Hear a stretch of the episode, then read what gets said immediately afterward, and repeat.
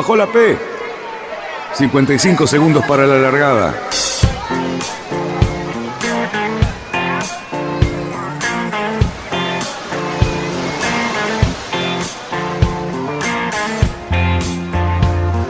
Así comienza Radionautas. Toda la información de la náutica argentina. Vamos bien, vamos bien. Orsá, Orsá, Orsá. Vamos bien. Orsá, Orsá, Orsá. 5, 4, 3, 2, 1. ¡Largamos!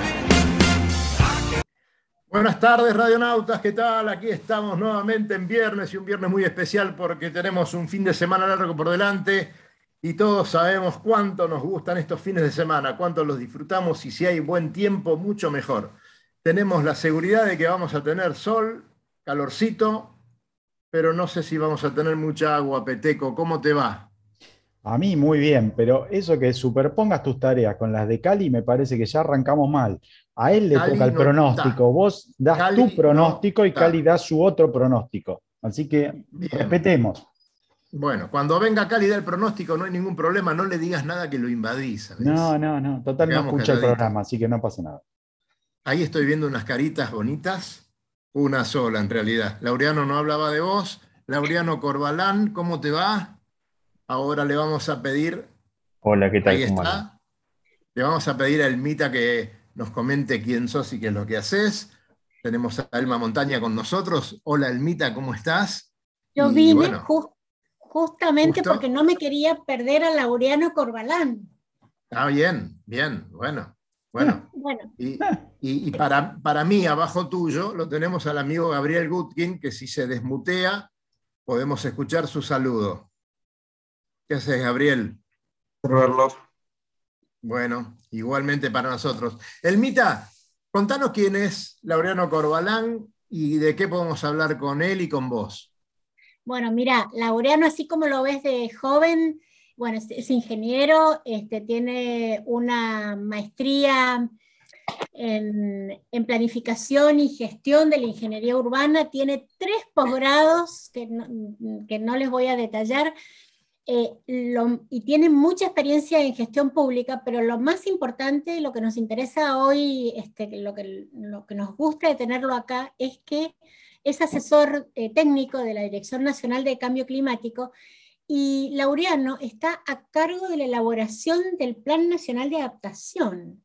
Así es que por eso es que me vine acá, no me lo quiero perder. Qué bueno, perfecto. Ya vamos a hablar de eso con Laureano. Eh, ¿Cuántos? ¿Qué laureado que está Laureano? Permítanme, ¿no? La terminología. Cali, ¿estamos contigo? Sí, estoy a través del teléfono porque no sé, hay un problema, hay un maleficio en toda la casa Ajá. eh, que las computadoras nos han declarado la huelga, unas en sonido y otras en video. Así que bueno, Ah, la única opción es acá. Ya, ya te expliqué varias veces, bien. Cali, que eso es el cuarto principio de la termodinámica, es la maldad de las cosas inanimadas. La maldad de las cosas inanimadas. Así que eso te va a pasar siempre. Exactamente. Bueno, Principalmente bueno, cuando te robás gorras de otras personas, de paso. Jamás. Jamás Y- he y hecho encima- eso. Y encima te la Eh, muestra, ¿viste? Ese es el tema. ¿Se ha develado el misterio de los alfajores al final o no? Que no escuché. Eh, sí, por supuesto. ¿Qué te pusiste ahora? De broma. Mirá, Sí, mirá señores, esa, el- mirá esa. Mañana recibirán los alfajores. A que no la Este- conoces esa gorra, Dani, vos. No, no la- me parece que me robó otra gorra más. Sí, Sí, vos te ¿puedo fuiste. decir que sí? Bueno, No, no. vamos adelante, Esa- esa vamos te adelante con nuestros temas porque, Luchito, Sí, tenemos realmente muchas novedades del, del- del Atlántico sí. con el cruce de estos muchachos en los mini Transat y hoy estaba viendo algunos 580. ¿Me podés decir que es eso cada vez más chicos, cada vez más eh, riesgo y la aventura cada vez más grande? A ver. Eh, a ver, 6.50, o sea, 6 metros con 50 ya parecía una cosa de muy arriesgada. Este, y estos muchachos en solitario subiéndose a eso, a cruzar el Atlántico y hacer otras regatas, ¿no? Porque el circuito es bastante más amplio. Pero eh, hubo gente que agarró y se puso me, sobra, me sobra un metro más o menos, ¿sí? Y hicieron unos barquitos de, de, autoconstrucción, llamémoslo así, para después Cali nos explique bien cómo es, de 5 metros con 80. ¿ok? Después entramos en toda la, la discusión de si, digamos, la náutica europea aprueba eso para cruzar el Atlántico, qué sé yo, pero en realidad los muchachos la, idea que tienen es de dar la vuelta al mundo. ¿sí? Eh, con esos barquitos en solitario, ahora están haciendo eh, desde, desde octubre, salieron desde España y están haciendo, eh, van a hacer una escala, no, perdón, ya la hicieron en Lanzarote y de ahí se van a el Caribe, o sea, van a cruzar el Atlántico más o menos lo que están haciendo los, los que terminaron de hacerlo de la Mini Transat, y estos muchachos van con esos barquitos de 580, no son muchos barcos, todavía están haciendo lo que ellos llaman la, clasificación, están testeando el modelo, viendo que eso camine bien, este, la verdad que los números que tenemos hasta ahora están muy buenos, ya les vamos a pasar eh, página y todo para que los sigan, están muy interesantes. Eh, la fabricación de, lo perdimos acá, este, bueno, la fabricación de estos veleritos, em, los planos, se compran los planos ¿sí? a, un único fabricante que puede hacerte el barco o te lo puedes hacer vos y después em, inspeccionarlo con ellos. ¿sí? Entonces eso lo que hace es una cierta uniformidad que, em, digamos, la Mini Transat o los Class los, Mini 650 la perdieron, ¿sí? pues ya, es, ya es una, una class full, o sea, perdón, una rule box que tenemos una cierta cantidad de cosas que no pueden este, dejar de tener los barcos, ¿sí? pero tenemos barcos diferentes, ¿sí? Están los Maxi, los Vector, los Pogo, tenemos Pogo 2, tenemos prototipo, hay un poco de mezcla, los diseños no son este, exactamente iguales. En el caso este, los 580 son eh, copias unos de otros, tienen algunas diferencias, pero son mínimas. Eh, no sé, burbuja, forma de cierre de alguna puerta, así que pero digamos, eh, no es tan abierta como se presenta la, Mini 650. Bien. Sí, van, a, van por lo mismo, o sea, van por los mismos logros de la Mini 650, hacer navegación oceánica y, y en solitario. ¿Ok? Así que eh, eso por un lado. Ah, por otro lado, bueno, terminó la mini Transat, los, los, eh, los, muchachos están de festejos en el Caribe, están disfrutando del calorcito y están, y lo perdimos a Cali de vuelta, eh, y están festejando, digamos, la llegada y la verdad que nosotros también lo estamos festejando, porque de 90 participantes llegaron 84, solo 3 proto y 3 eh, de serie no llegaron. Para semejante travesía, la verdad que nos parece un gran logro. Eh, obviamente se nota la preparación de los skippers y también la preparación que están realizando sobre los barcos y la confiabilidad de los barcos eh, que se están produciendo. la verdad que es, eh, por ahí la primera pierna, que ya la comentamos hace dos viernes, fue bastante más exigente eh, en términos de clima. En la parte esta del cruce del Atlántico fue muy benévolo, lo comentamos un poco el viernes pasado, cualquier cosa buscan el programita y nos escuchan, eh, pero los vientos no fueron fuertes, fueron de, de, 10 a, creo que llegó al pico unos 20 nudos, este, no, no mucho más que eso, eh, pero las condiciones fueron bastante, bastante benévolas para la, para la llegada. Algunas roturas, la última siempre un baupress, un, un SPI que se, se rifa. Bueno, no nos olvidemos que, desde la largada, desde Francia, este, tuvieron muchos inconvenientes, eh, hubo todo ese revuelo que, que recordamos, eh, con la entrada a puerto por, por fuertes vientos y por tormenta. Y bueno, eh, llegar luego a La Palma con, eso que estaba ahí, eh, digamos, ese volcán que estaba activo todavía.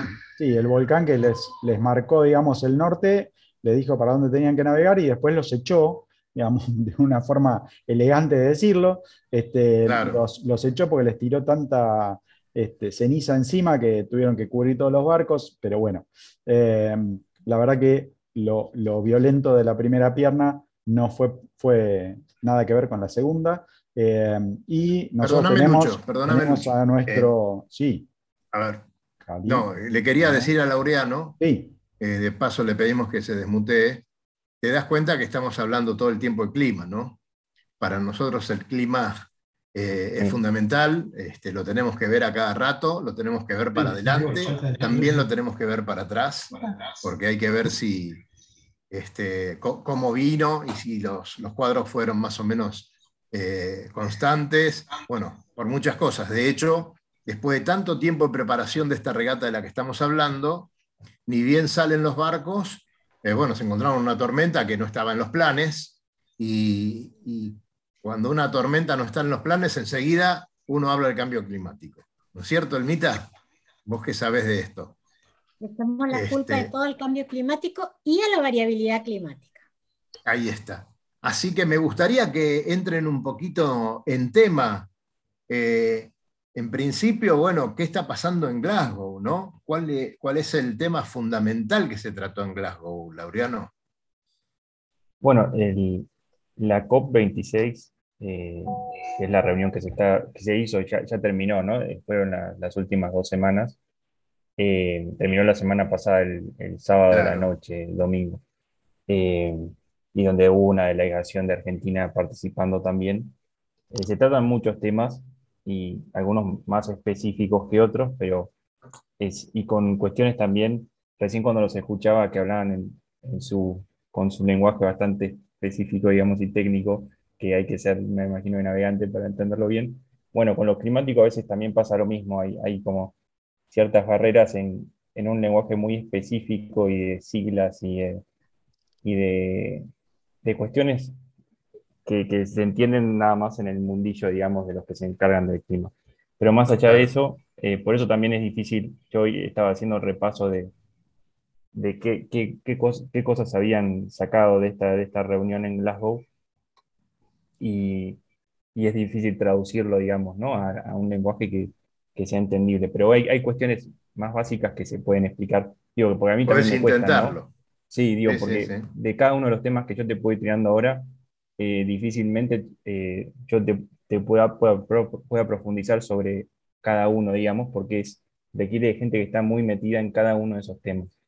Eh, entonces, por ejemplo, hay una, una, una de las cuestiones que salieron de esta COP que tiene que ver con el artículo 6 del, del Acuerdo de París, que el Acuerdo de París, no sé si saben o no, pero es de, de en el año 2015, en, en la COP de aquel año, digamos, COP, COP es la, la, la reunión, digamos, de la Convención Marco de Naciones Unidas, donde se reúnen todos los países para hablar de cambio climático, eh, y en 2015 eh, se, se hizo este acuerdo en el que es- se tomaban un montón de compromisos, ¿no? Y donde se, se hablaba de esto de mantener, de, de tomar medidas para mantener el, el aumento de temperatura a 2050 muy por debajo de los, de los 2 grados o lo más próximo posible al, al 1.5 grados, de diferencia respecto al, al- como al tiempo preindustrial. Eh, Ah, entonces, el artículo claro. 6 lo que, lo que habla es sobre cuestiones que tienen asociado mercados de carbono y un montón de otras cosas, y lo que se hizo en esta COP fue reglamentar en parte eso y tomar algunas definiciones al respecto. Otras cosas ya quedaron pendientes para otro lado. Pero, por ejemplo, en ese tema específico, que es súper específico y que yo no soy para nada especialista, eh, no me gustaría ni meterme en eso. Pero bueno, básicamente, eh, en cuanto a eso, por ejemplo, lo que salió mucho esto de mercado de carbono, ¿no? Eh, esto de que también que se hablaba de, por otro lado, eh, lo que se habló de, de Argentina, que la propuesta que traía Argentina de cambiar acción climática por deuda, por ejemplo, ¿no? Eso también tiene que ver eh, como algo importante, que capaz no está directamente relacionado con esto que mencionaba antes, pero que se relaciona en cierta manera. Mucho de lo que pasa en la COP eh, depende de qué país venga el tema específico que, que, que proponga, ¿no? O sea, desde los países que están en desarrollo o menos desarrollados también, el discurso en general es para conseguir financiamiento eh, para poder adaptarse, que eso también, eh, sea, vos en cambio climático, no sé cuánto conocen o no, pero vos tenés, si lo puedes, tenés que repartir un poco en los temas principales, puedes hablar entre lo que es mitigación, adaptación, y bueno, también tenés otro tema que tiene que ver con daños y pérdidas, que es de, de bueno, ya si tuviste el problema, bueno, ahora qué haces para, para, para revertirlo. En lo que es adaptación, lo, en mitigación lo que haces es contaminar menos, digamos, ¿no? Vos tenés cambio climático es por eh, el aumento de, de, emisiones de gases de efecto invernadero. Entonces, en mitigación lo que haces es tratar de emitir menos gases, ¿no? Tomar medidas para hacerlo. Y en Por ejemplo, sí, no, te pregunto si el tema China, que China está necesitando tal vez duplicar su cantidad de energía para, que todas sus fábricas puedan trabajar al 100%. Eh, me imagino que, la posición de ellos no tiene mucho que ver con acercarse a colaborar, ¿no? Claro, ahí, necesitan más demanda. Claro, ahí en los países, por eso depende de qué país es el que esté hablando, de, de, dónde va, va a ser el, su discurso. claro, de los países más desarrollados en general es cuán ambiciosos o no van a ser respecto a reducir o no sus emisiones. Entonces, y ahí entra también en, contradicción un montón de cosas, ¿no? Digo, esto que decía recién de China, si tienen que, si tienen que aumentar su producción y tienen que eh, aumentar su producción de energía para poder eh, garantizar eso, bueno, ¿cómo, ¿en qué va el cambio climático con eso, las emisiones? Claro. ¿Cómo hacer esa producción de energía? Eh, hay un montón de cosas. Y mismo a nivel país, digo, nosotros Argentina también, si nosotros queremos eh, contaminar menos, emitir menos, hay que hacer un cambio en el, estructural, digamos, ¿no? Del, paradigma de producción y un montón de otras cosas. Eh, como que requieren de un montón de cambios. Hubo ciertas conclusiones, ¿cierto? Después nos explicarás algunas de ellas, pero vos personalmente, ¿cómo te sentís después de los resultados que se pudieron ver de esta COP. Y hay temas, yo igual aclaro una cosa, ¿no? Yo no participé de la COP. Eh, compañeros míos participaron allá y estuvieron allá, yo la seguí más desde, acá. Eh, pero bueno, igual puedo comentar. Eh, hay, en cuanto a lo que es, el pedido fuerte de Argentina está sobre todo relacionado con, y de los países menos desarrollados con cuestiones de financiamiento, ¿no? De, de que los países más desarrollados eh, eh, se comprometan, digamos, con financiamiento para, para que los países menos desarrollados puedan tomar medidas, sobre todo de lo que es adaptación, ¿no? Eh, porque a los, los países menos desarrollados no son los que más contaminan, sino los que se ven, en realidad, toman, digamos, el, cómo se ven afectados, ¿no? o sea, ya tenés ese cambio climático producido por los que más desarrollados están y por los que más contaminan, y después tenés los menos desarrollados que lo que tienen sobre todo, eh, por más que también tienen una parte más pequeña, obviamente, de, emisiones, pero que tienen que adaptarse a, los, efectos del cambio climático. Entonces, mucho iba por ahí. En cuanto a eso, no, no hubo cuestiones súper concretas, digamos, de, de compromisos de financiamiento, ¿no? O sea, lo que sí hubo, por ejemplo, es un compromiso a que para 2025 se duplique el financiamiento para lo que es eh, para lo que es la acción climática. Eh, eso, bueno, es algo, ¿no? Pero después, por otro lado, en el en 2000, bueno, ahora no me acuerdo la fecha, pero en, la, en una de, las, de estas COP de Copenhague, eh, se habían comprometido para 2020 a tener 100 mil millones de dólares que pongan los países más desarrollados, digamos, para, que, para tomar acciones climáticas. Y de ese monto, no se cumplió, digamos, el, ese objetivo. Entonces, por ejemplo, siempre está, se está como un pozo atrás en, cuanto a la discusión importante que es invertir, ¿no? O sea, hay que, para tratar esto hay que poner plata. ¿Y no se cumplió eh, o se cumplió parcialmente? Claro, parcialmente, claro. Parcialmente. Sí. Eh, por ejemplo, a, 2019 todavía faltaba un 26% para cubrirlo. Y que, no es poca plata, ¿no? O sea, estás hablando de 100 mil millones, ¿no? falta un 26% es, un montón. Eh, sí, evidentemente. Este, Gutkin, ¿usted cómo está viendo la conversación? ¿Tenía alguna cita para comentar? Yo puedo darle un ejemplo a Gutkin. Vos sabés que hay científicos en América Latina estudiando justamente los efectos del cambio climático sobre las enfermedades infecciosas, porque al cambiar, por ejemplo, todo el ciclo hidrológico, eh, supongamos este, los ríos, las inundaciones, cambian los vectores de las enfermedades. Los mosquitos, las poblaciones de mosquitos cambian su hábitat y la malaria este, se mueve, bueno, este, eso lo hemos vivido Claro. acá en Buenos Aires. Entonces, este, todo el mapa de las enfermedades cambia. ¿Qué nos puedes contar, Gabriel, de eso? Eh, mucho, porque obviamente no es un tema particular, pero sí como curiosidades, digamos, el tema me interesa desde antes que se pusiera de moda, para decirlo de alguna manera. Los, la gente que hace microbiología o biología solemos ser bastante dispersos de, de intereses y en cualquier cosa que leemos empezamos a leerla y lo queremos devorar y lo comentábamos y cosas por el estilo.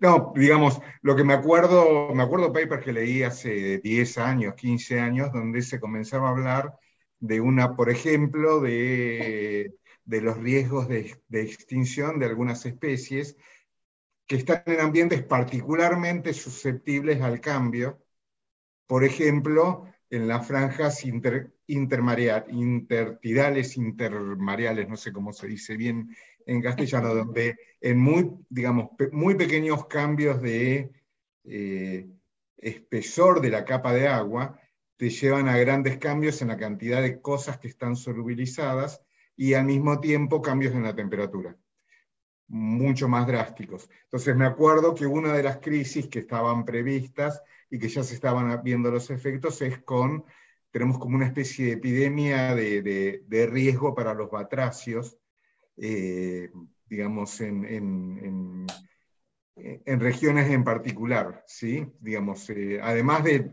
de lo que es la contaminación urbana, del cambio de hábitat, además de todo eso, pero que hay algo que está muy ligado a cambios muy chiquititos de temperatura, muy chiquititos de temperatura en, en esas capas de agua muy someras que pueden tener efectos en ámbitos donde la variedad de especies se empieza a reducir y si se reduce la variedad de especies, la capacidad de respuesta y adaptación del sistema se va perdiendo. Y que tiene que ver con el control de vectores, con el control de vectores de insectos, de insectos como vectores también. Si, nos totalmente. desaparecen, dejamos de controlar algo.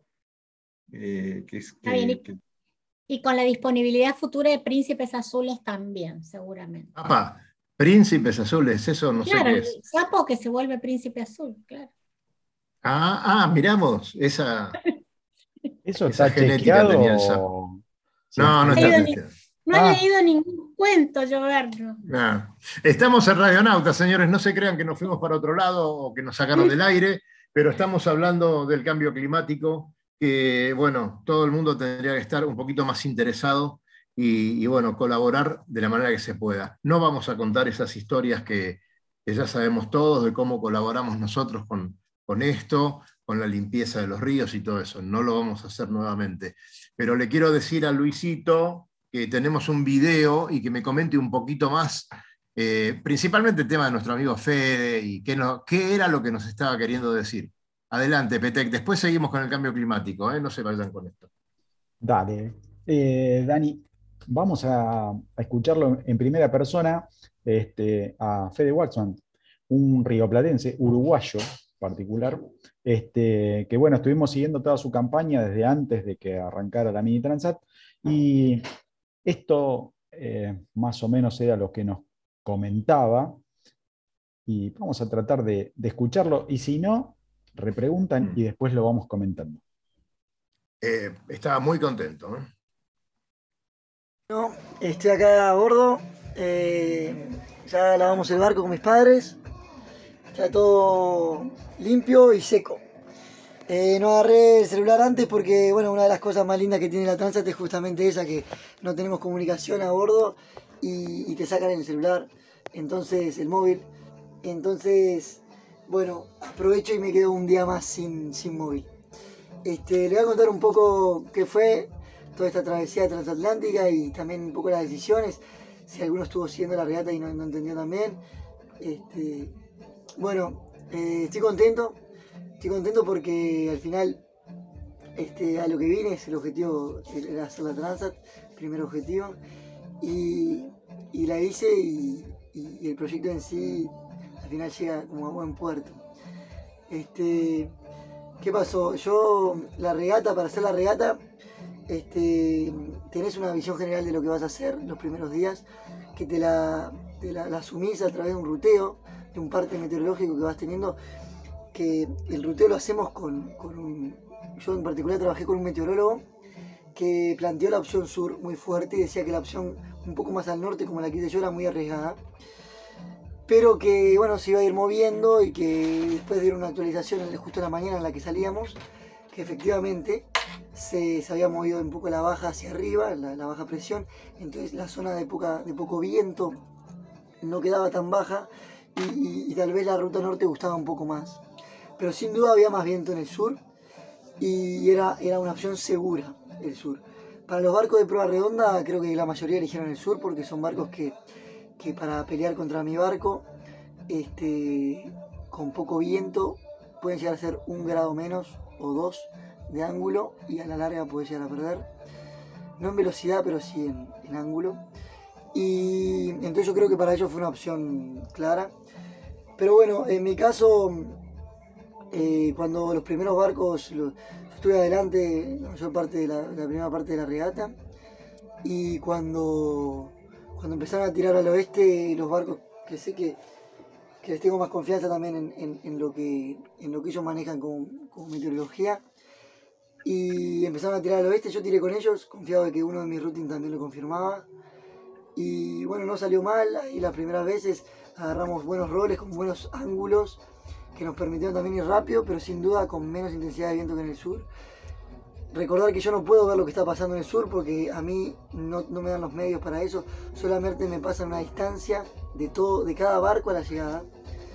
Y, con eso es que te tenés que armar un panorama de, si le está yendo bien o mal a ellos.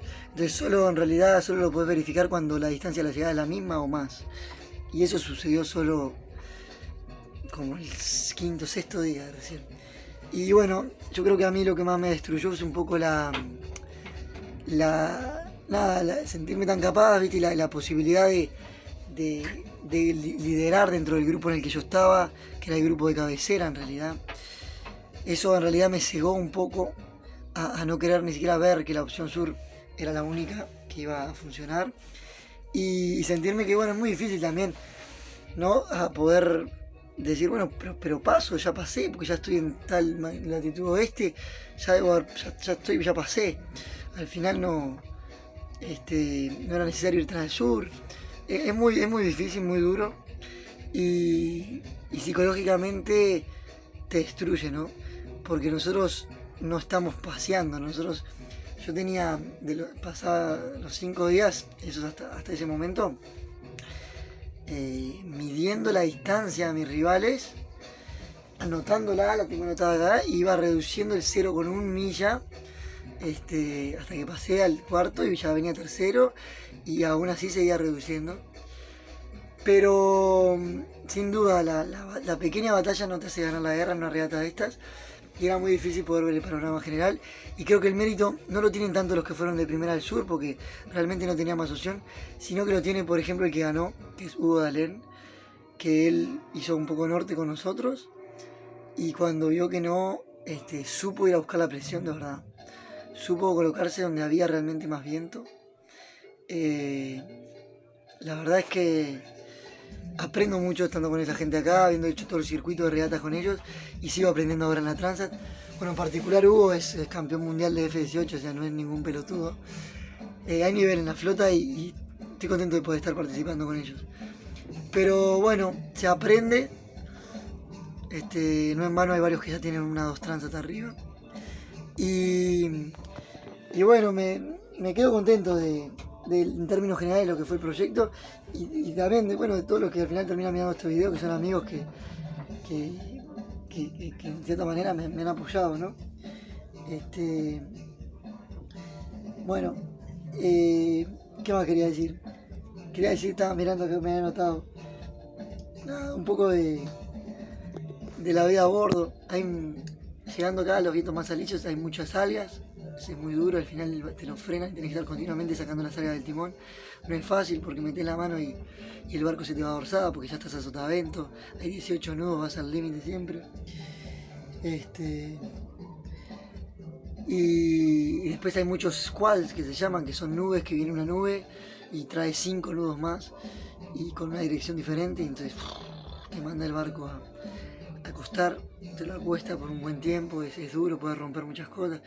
Este, fue, fue difícil, no fue fácil esa parte tampoco, pero yo creo que lo, más complicado y lo que aprendí más también es la parte psicológica, poder hacer ese cambio, ese switch, ¿no?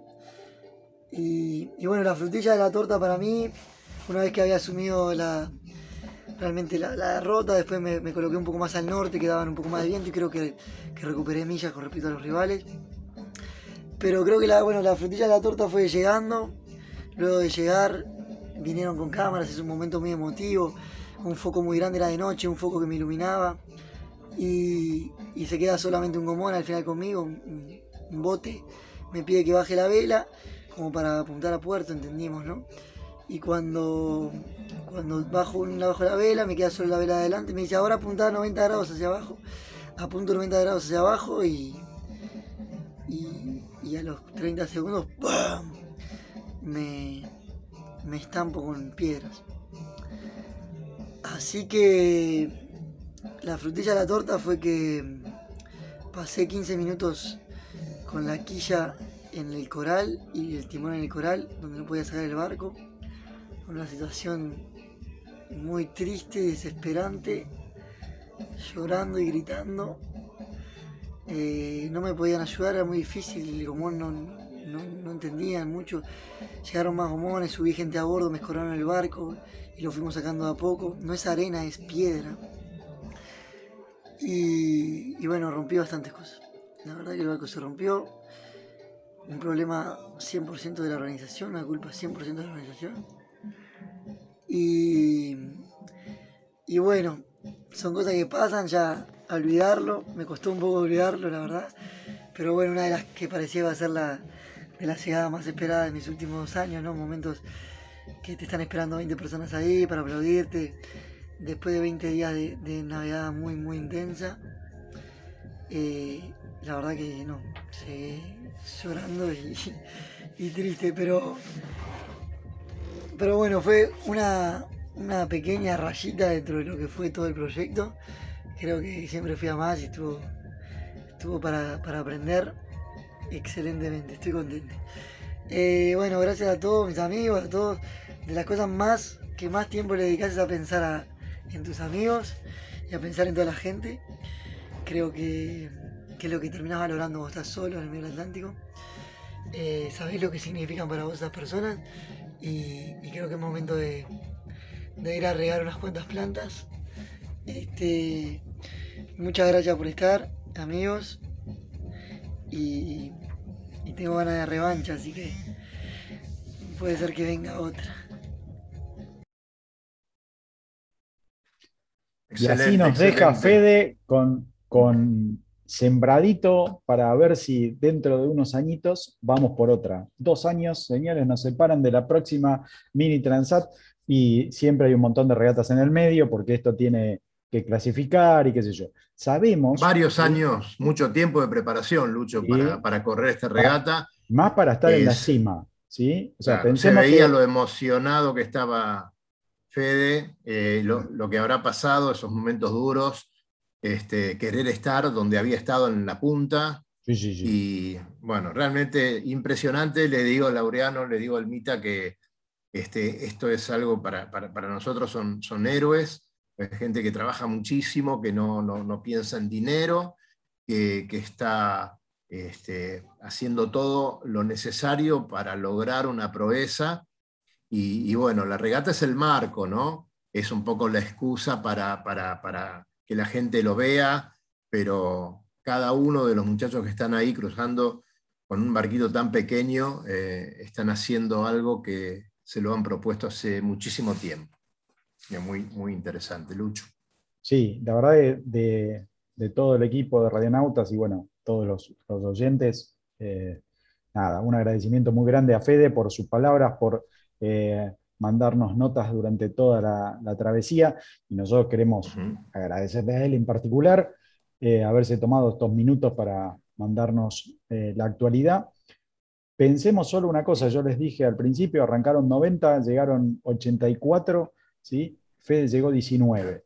¿sí? Eh, su primer proyecto de Mini Transat y llegó 19. Eh, la verdad que es para sacarse el sombrero, es eh, muy, muy loable. estuvo, en varios momentos estuvo tercero, cuarto, ¿sí? y como dijo él, no son ningunos pelotudos los otros. Así que... este tomar, tomar la decisión a veces de cambiar la estrategia, como tuvo que hacer él, no es fácil. Mm cuando ves las millas que vas perdiendo, eh, pensás que puede ser que venga eso que vos querés y no viene, y bueno, cambiar significa resignar puestos, ¿no? Evidentemente. Así que bueno. Solo, eh, solo como un detalle, digamos, para, poner esto en escala por ahí, para el que no siguió toda la regata, eh, pensemos que, el que esto, esto que decía él, la ruta del sur, que tomaron algunos, ¿sí? él no optó por eso, sino por una, una eh, ruta en escalera, le decimos nosotros, era para bordear una, depresión que no, tenía mucho viento, él la fue bordeando todo el tiempo, tratando de ganar oeste para llegar al Caribe. Hay otros que lo que hicieron fue rumbo sur, ¿sí? hasta latitudes de 10, y entonces ahí tenían vientos alisios más eh, portantes y con eso... Se alejaban, se alejaban un poco, pero navegaban mucho más rápido. Para que se den una idea de cuánto se alejaban, esto que dice eh, Dani, el trayecto estaba eh, o sea, la ruta óptima ¿sí? era 2.500 millas, y el que ganó, que hizo ruta sur, primero un poco de ruta oeste y después ruta sur, hizo 3.300. ¿sí? O sea que eh, aún con esa distancia de más que recorrió, eh, llegó primero, llegó con, bastante ventaja, muchas horas de ventaja, este, y con promedios muchísimo más altos en los últimos días. Eso le dio la, ventaja para llegar adelante. Este, pero pensemos que Fede, en, el principio de la regata de esta segunda pierna, estuvo adelante ¿sí? de él.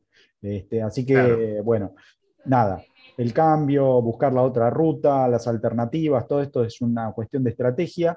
Eh, ellos, como decía Dani, no tienen como en otras regatas por ahí que se tiene un plot chart con todo el clima, ¿sí? ellos no pueden llevar ese tipo de tecnología arriba del barco, eso está limitado, ellos tienen solo un GPS eh, de mano para saber la posición y después le pasan todos los días un parte con cuadrantes y le dicen más o menos cómo está cada uno de los cuadrantes. ¿sí? Los cuadrantes son iguales para todos y les marcan algunos cuadrantes hacia adelante y hacia alguno de los costados. Y con eso ellos se tienen que armar una idea de por dónde les conviene más seguir con su ruta.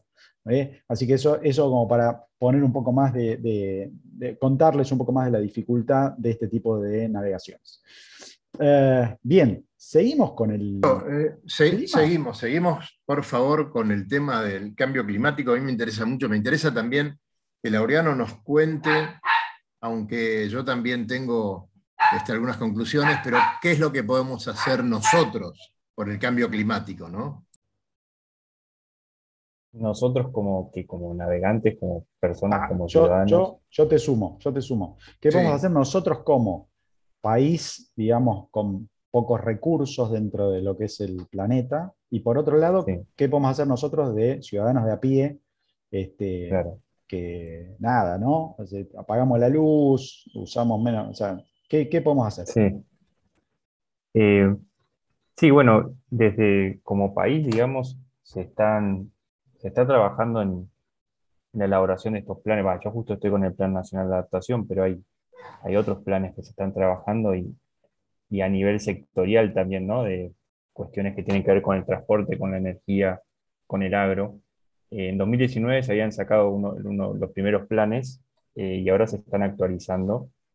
Eh, entonces se está trabajando a nivel nacional, ¿no? Y después, cada, o sea, cada nivel de, de, gobierno tiene que, va a ir sacando sus planes. O sea, por la ley de cambio climático que se sancionó en 2019, eh, el gobierno nacional tiene que tener un plan nacional de adaptación y mitigación y después las provincias también tienen que tener sus planes de respuesta. Entonces, en esos planes, para los que hay un plazo para sacarlos, ¿no? En las provincias, por ejemplo, según el, decreto reglamentario, tienen tres años a partir de 2020, o sea, 2023 deberían tener todos sus planes de respuesta. Y en esos planes eh, están las medidas que debería tomar eh, el gobierno nacional o provincial para hacer frente al cambio climático, ya sea mitigando o adaptándose. Eh, después también cada municipio puede llegar a tener también sus propios planes locales de respuesta. Siempre lo, lo, que es, yo justo estoy más con lo que es adaptación, ¿no? Pero eh, lo que no es que hay que hacer algo totalmente nuevo, ¿no? O sea, lo que hay que hacer es ver, transversalizar el cambio climático en las diferentes políticas que ya existen.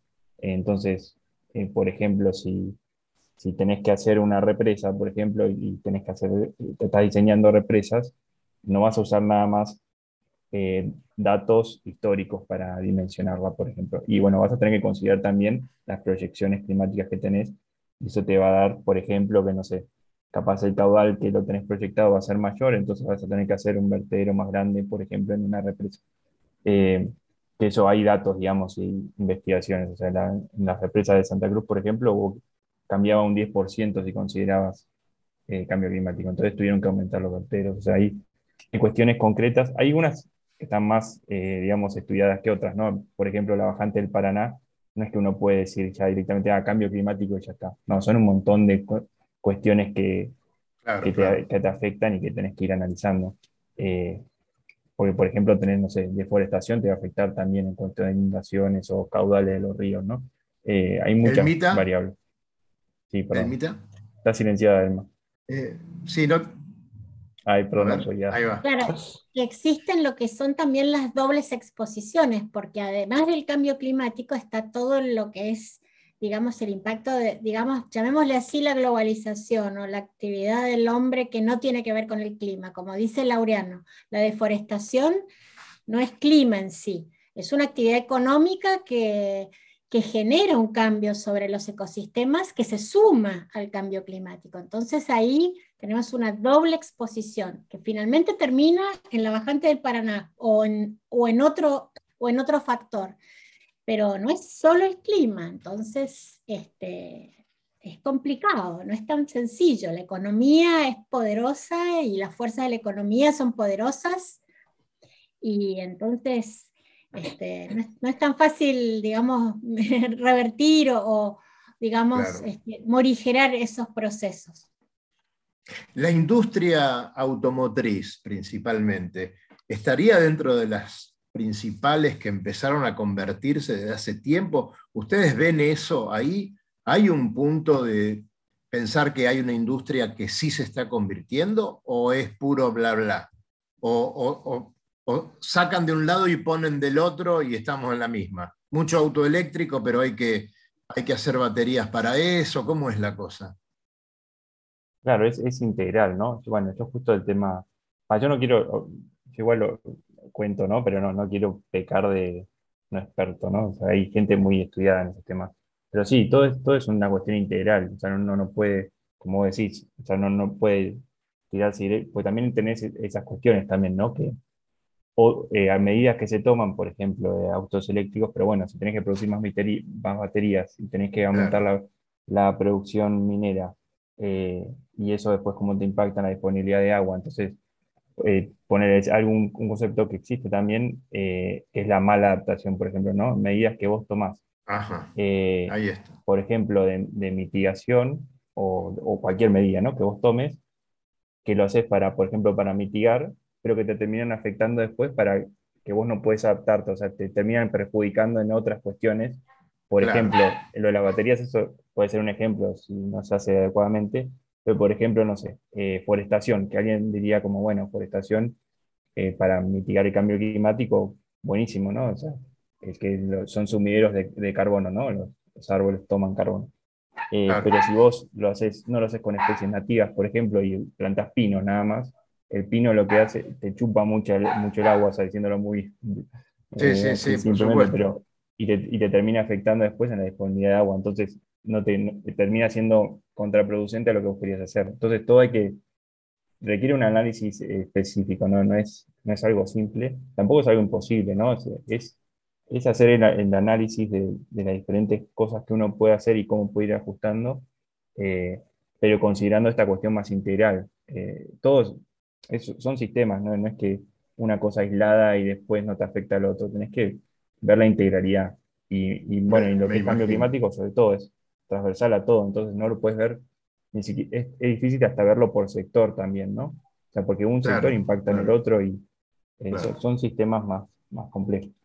Y la verdad es que no sabemos, o sea, nunca sabes las ramificaciones, o sea, es muy difícil verlo todo en su integralidad.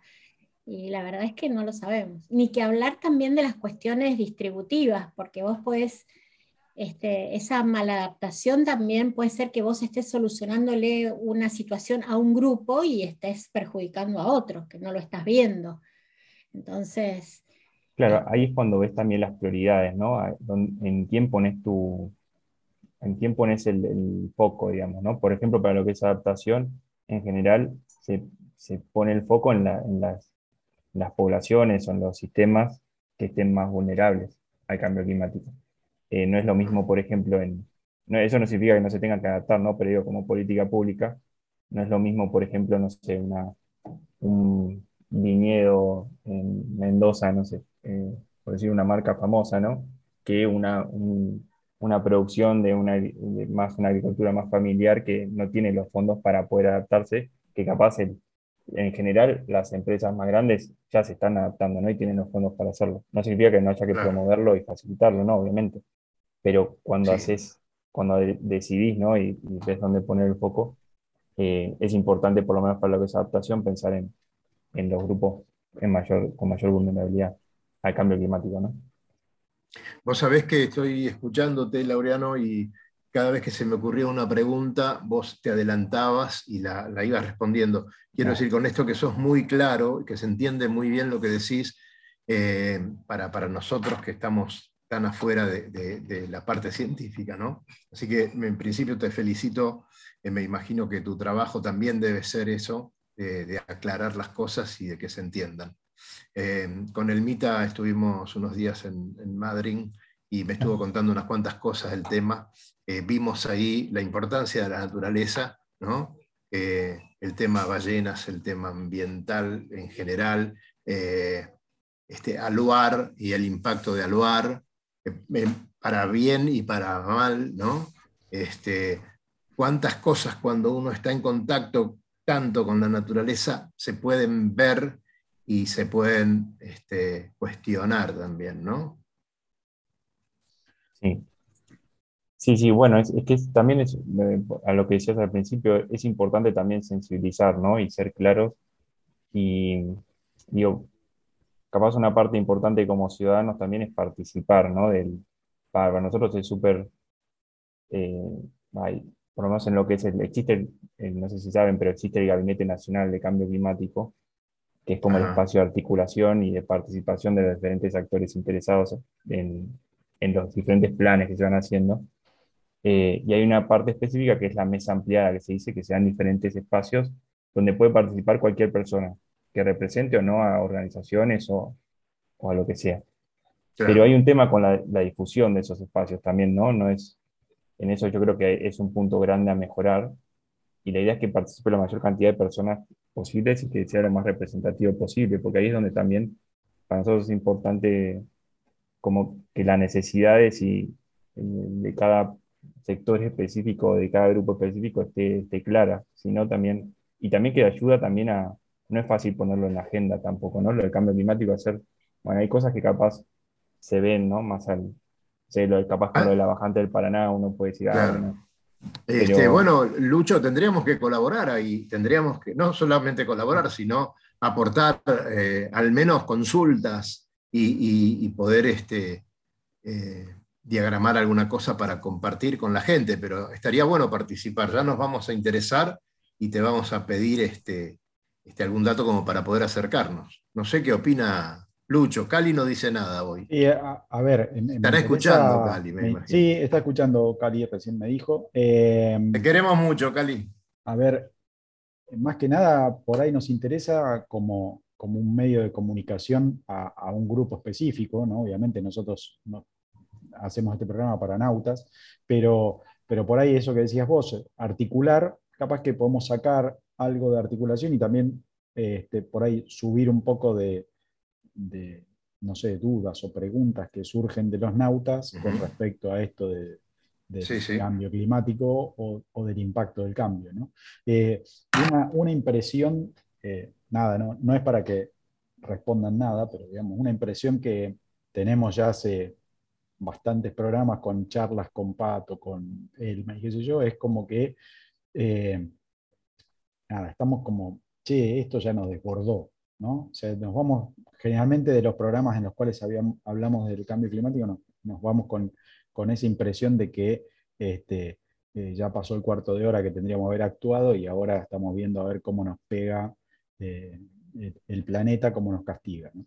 Eh, ¿Esto es, es así, digamos, la percepción que tenemos o, o- o no? ¿O en realidad es, es uno que no sabe qué, qué hacer para, para ayudar y, y ve que... Más que no tirar un papelito en la calle, por ejemplo. Claro, ¿no? sí, o, no sé, alguna otra cosa, pero, pero eh, no sé, cambiar las lamparitas de la casa y usar LED, y no sé, y usar menos el auto, y usar transporte público, y qué sé yo, y, uno, y, y se me terminó. Usar más el velero, Lucho. Claro, usar más el velero. Y no, no entremos en los detalles, porque si no empezamos con, che, los motores de dos tiempos y el aceite y qué sé yo, y, ahí Cuatro nos tiempos. empezamos a Bueno, embarrar men- todo. menos motor y más vela. Claro, exactamente. Elmita, contestale, contestale a Luis que se va por las ramas, dale. Yo lo que pienso en general, pero yo lo voy a querer escuchar a Laureano porque él es una generación más joven y entonces la, la verdad es que me interesa escucharlo. Pero lo que yo siento es que tenemos que bajarle a- la patita al acelerador al consumo en general, digamos, en general. Tenemos que ser más, bajarle un poquito al consumo, o sea, acostumbrarnos, digamos, no ser fashion con eso, pero ser un poquito más relajados con el consumo. Claro. Sí, más mansito. El consumo de todo por ejemplo, tipo, ¿no? por ejemplo, Elma, yo agarro y, y tomo esas palabras y trato de hacer la carne, ¿no? Y después agarro y veo en la COP que llegan 26 aviones particulares chiquititos para llevar a cinco personas, ¿no? Y después Claro. Europa estaba lleno de aviones circulando para todos lados. Entonces agarro y digo, che, pero estos tipos me dicen a mí que yo no, no compre dos remeras, que compre una sola, ¿sí? Pero por otro lado agarran y se... y- no, y- no, ni siquiera la escuchan a, a- a la activista esta jovencita que agarra y cruza el Atlántico ir a la, a la reunión, la cruza en un velero, ¿sí? Y ellos se van con aviones Claro. particulares. Y entonces me, me entra como ruido raro. El ejemplo, ¿no? Nos está faltando el ejemplo. El- por para- ejemplo, claro, vos fíjate. el avión Ah, no, particular no, no. y Sí. usan el frasquito de yogur para tomar en el vasito de agua en el avión Claro. particular. O sea, viste, todo es una mezcla de cosas raras. Yo lo que digo es simplemente Mirá, Laureano se vuelve loco con estas cosas. No, igual, eh, es cierto, igual eso. Bajemos las vueltas, seamos un poquito más, más vayamos bajando un poquito las expectativas, tranqui. Pero, a ver, Bueno, apro- aprovecho con a Cali, Laureano con con- una pregunta más. Nada más y después. Dale, pará, pará, ¿Cómo? te digo esto, te digo, Sí. te digo esto y después vas con la pregunta. Con Cali nosotros tenemos un- una costumbre, hablando de no uses dos remeras, no compres dos remeras, compra una. Nosotros hace 10 años que no compramos remera con Cali o más. Eh, alguna que recibimos y las otras se van agujereando, pero mirá, fíjate esta, ¿eh? Esta debe tener, ahí, ahí debe estar la fecha de alguna de las regatas. Pero eh, bueno, a eso invitamos, muchachos, déjense de embromar con la última moda, este, con tanto consumo de combustible, comprar esas camionetas 4x4 que, con motores de 5,6 litros que vos la ves y tienen que ir a 110 porque si van a más le meten un multón y vas con un topolino a 90, así que en serio, ¿no? Habría, Bueno, habría que tratar vol- eso. volviendo a, la- lo que decíamos con Paso al, al principio de esto de cambio de paradigma y eso, Claro. por ejemplo, de lo que más con- contamina en Argentina, o sea, en cuanto a emisiones, eh, si ves el inventario de gases de efecto invernadero que se hace el Ministerio, de 2016 es la ganadería. Entonces decís, bueno, tengo que consumir menos carne. Pero al mismo tiempo decís, bueno, pero Argentina, eh, productora de carne, que vas a dejar de producir carne. Eh, entonces en- entra en un montón de, Claro. de, de- de conflictos, ¿no? Eh, La soja y el glifosato. Claro, hay, hay digo, es, son eh, como dilemas, ¿no? Pues no es, Claro. bueno, es que dejo Mm. de producir carne, pero si, si no produzco carne, ¿qué, qué- o sea, como argentino, digo, ¿qué, qué- qué hago? Eh, ¿Te, te das cuenta. Laureano, te das cuenta cómo a Fede Basman, que estuvo charlando recién y contando sus cosas, esos dilemas le pasaban a él eh, en esos momentos. Yo me imagino ustedes también discutiendo, sí, pero si bajamos acá, entonces se pudre todo lo de allá, y si no le ponemos glifosato, entonces los dólares no entran y todo eso. Este, me imagino que debe ser muy duro y, a Gabriel que está escuchando con mucha atención, le, no sé, eh, ¿vos tenés alguna consulta sobre esto o alguna acotación, Gutkin, querido amigo? Sí, digamos, eh, eh, tener un montón.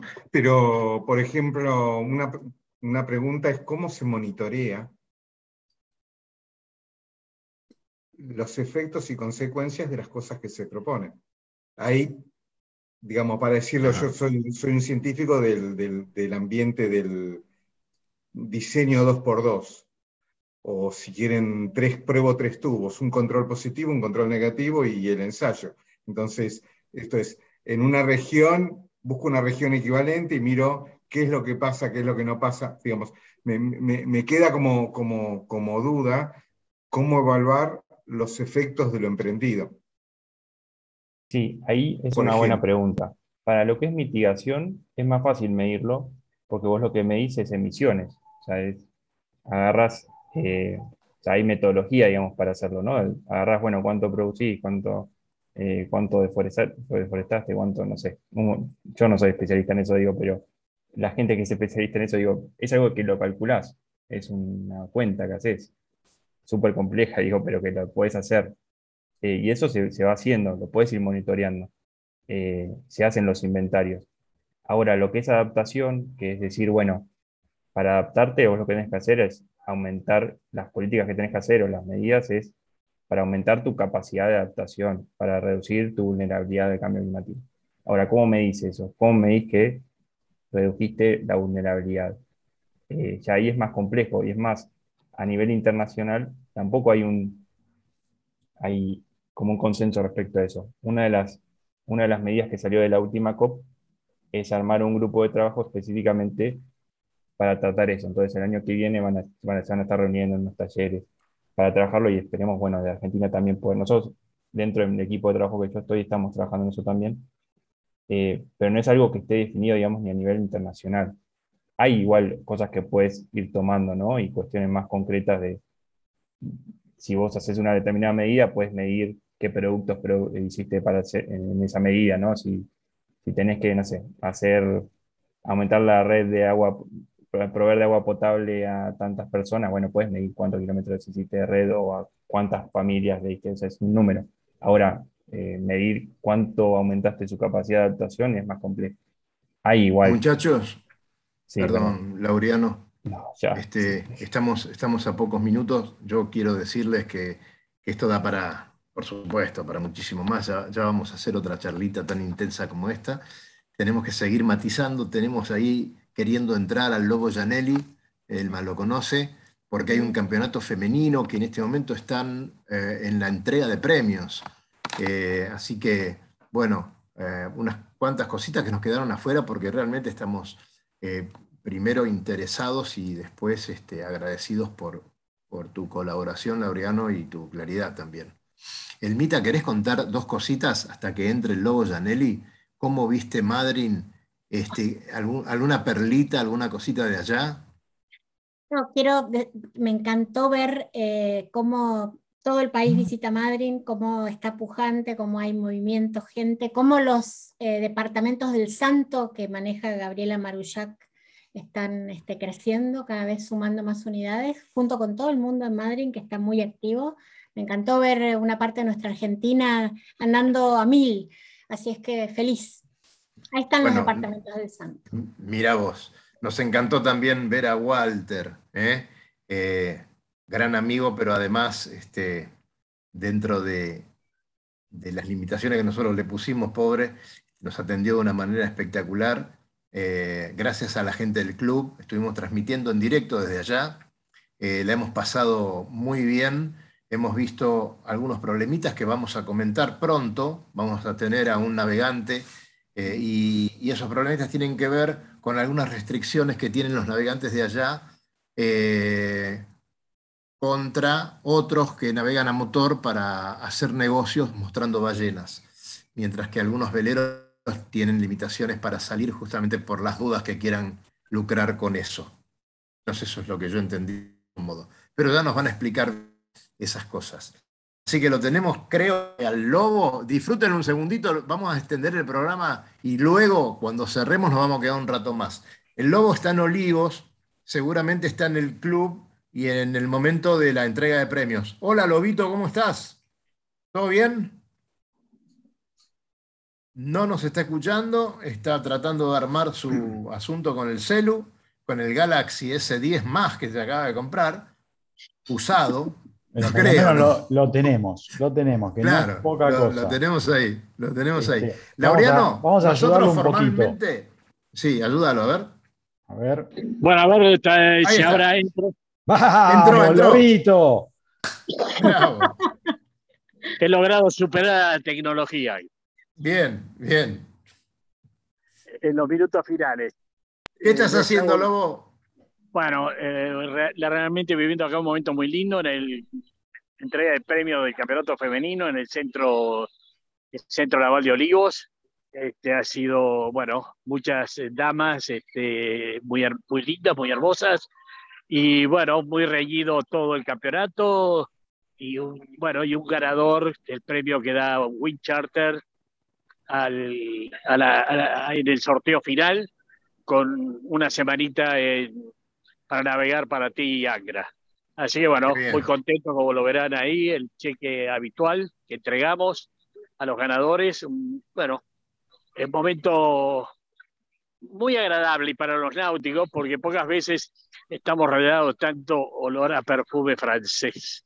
Ah, mirá, y francesa, además. Por favor. Bueno, Lobito, le mandás saludos a todas las chicas que estamos bien ahí, a Susana Quick, a nuestra querida amiga. Este, Te la, te voy a, estu- te la voy a- mirá, te, te voy a mostrar la cara nada más para que, por lo menos porque yo soy muy feo, así que Hola, Susana, ¿cómo estás? ¿Qué tal? ¿Cómo anda todo? Bien, todo muy bien, gracias. Qué lindo momento, ¿no? Sí, la verdad que muy lindo, muy lindo juntar a toda esta gente con el mismo objetivo, de la misma intención, las mismas ganas. Bueno, eh, desde acá este, las felicitamos. Eh, sigan así. Esperemos navegar mucho más en este año próximo. Y bueno, a lo mejor nos cruzamos ahí este, cuando estemos por Isla Grande, ¿no? Ojalá, ojalá, sí, sí, sí, nos tenemos que cruzar, la verdad que este, siempre el apoyo de la radio es es súper importante. Y ni hablar el del lobito que tengo acá al lado, que apoya el Por campeonato supuesto. de una forma increíble Eh, con eh, Chantal. Que es nuestro comentarista especializado. Que es el comentarista especializado. Claro. O sea, todas y las hace todas bien. Claro que sí, claro que sí. Gracias, Susana. Te mandamos un beso grande y a todas las chicas que están allí y felicitaciones nuevamente. Muchísimas gracias, un beso grande. bueno, Chao, chao. no podía faltar Susana, como siempre. Chicos, Lobo. lamento llegar tan tarde. Lobo, El presidente está pasando por arriba nuestro con el helicóptero. el teléfono. Eh, Les dejo un abrazo grande, buen fin de semana para todos y nos Gracias, Lobito. en la próxima bordejeada. Chau, chau. Ya nos vamos directamente con Lucho. Se quedan ustedes, no se vayan todavía. Lucho, cerramos con, con Wincharter. ¿Con qué Pero vas a- claro que sí, claro que sí. Arriba. Lo seguimos teniendo al lobo que va a cerrar con nosotros el programa. Muy bien. Recorra islas y playas disfrutando del mar y la naturaleza. Sumérjase en aguas cristalinas y vea con sus propios ojos la danza de los delfines. La danza de los delfines. Tiempo libre, caminatas, noches mágicas y mucha diversión. Con el aval y la experiencia de Lobo Janelli, la persona que más sabe de charter náuticos. La empresa que le propone navegar por todo el mundo en las mejores embarcaciones y con todo resuelto. Por mail a loboyanelli.chartersnáuticos.com